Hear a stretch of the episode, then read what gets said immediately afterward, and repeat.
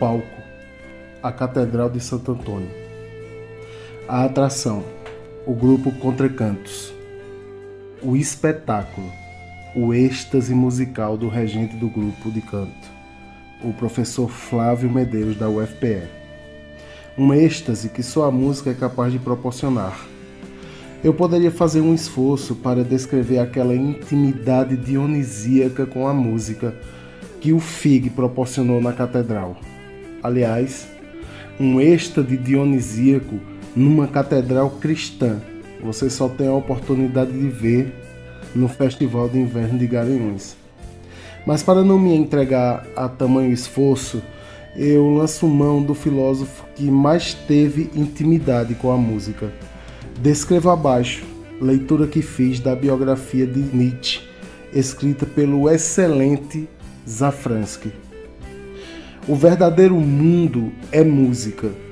A música é o inaudito. Quando a ouvimos, pertencemos ao ser.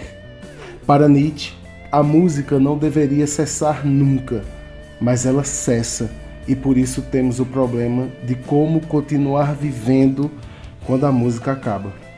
Nietzsche escreve em dezembro de 1871 tudo o que não se pode compreender com relações musicais produz em mim realmente nojo e repugnância.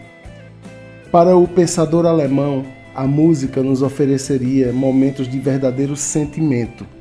Toda a filosofia de Nietzsche é uma tentativa de manter-se vivo, ainda que a música tenha acabado. Por vezes, a vivência da música é tão intensa que tememos pelo nosso pobre eu, ameaçado de sucumbir no orgasmo musical. O ser humano, segundo Nietzsche, é uma criatura que saltou sobre os limites animalescos do cio e por isso não procura prazer apenas eventualmente, mas o tempo todo.